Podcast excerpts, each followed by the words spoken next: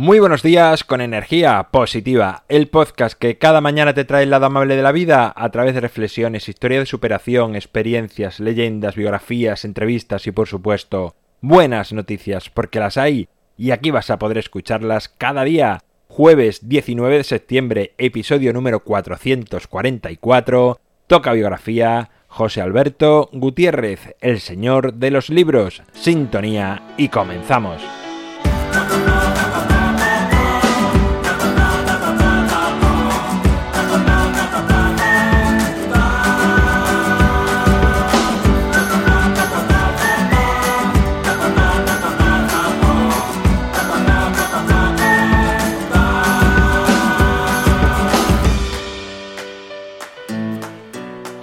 Muy buenos días en este jueves 19 de septiembre, episodio 444. Tres cuatros, qué bonita cifra. Ya sabes que me gusta cuando los números se repiten y cuando durante la semana planificando de qué iba a hablaros vi este número y dije se merece un episodio bonito, especial y aunque fuese una biografía y todavía no llegasen las entrevistas, que al menos fuese algo que llegase adentro. Hoy, en este número tan bonito como te cuento, he querido que nos acompañase de nuevo una biografía. Las entrevistas creo que para la semana que viene no te prometo nada porque depende un poco de mi tiempo y de otras personas, pero creo que la biografía de hoy te va a gustar. El caso de José Alberto Gutiérrez es muy bonito, un operario de la basura colombiano, también conocido como el Señor de los Libros. Vive en la actualidad. Todo comenzó una noche trabajando en la recogida de basura, en un barrio pudiente de Bogotá, cuando José Alberto se topó con el libro Ana Karenina de León Tolstoy. No podía dejar un libro como ese en la basura, y ahí comenzó a crecer su idea, que no era otra que crear una biblioteca en un barrio obrero y humilde como el suyo, con todos los libros que encontrase en la basura. Él cuenta que cree que el germen de esta pasión por la lectura y los libros le viene desde bien pequeño, pues su madre todas las noches le leía un cuento antes de dormir. Le fascinaba la cantidad de historias que había en esas páginas y que le hacían volar con la imaginación. El acceso a la lectura en las zonas desfavorecidas de Colombia y de otros muchos países, como puedes imaginar, es bastante complicado, y por eso José Alberto entendió que podía transformar la realidad de la sociedad a través de los libros.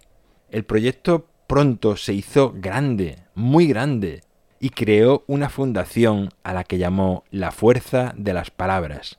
La aventura comenzó en su barrio, como te he dicho, llamado La Nueva Gloria, y su biblioteca tiene ya más de 30.000 libros, que en un 95% han sido recogidos de la basura, el resto son donaciones que ha recibido de personas que han querido apoyar su causa.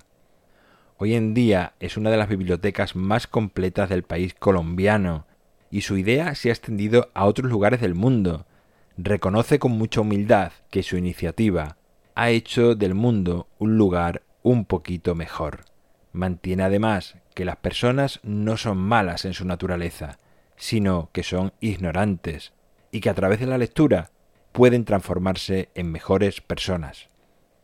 Por último, y para cerrar la biografía de José Alberto del Señor de los Libros, quiero contarte un bonito detalle que tiene, pues no pocas veces José Alberto regala libros a algún niño, con una condición, y es que jamás lo tiren a la basura y que pase de mano en mano. Para recordárselo, siempre incluye una leyenda en estos libros y que dice, este libro es patrimonio de la humanidad. Bueno, pues ahí queda esta bonita biografía en este episodio del triple 4 del 444. Espero que te haya gustado, que te haya inspirado, que te haya hecho pensar y quién sabe si darte alguna idea genial como esta de José Alberto.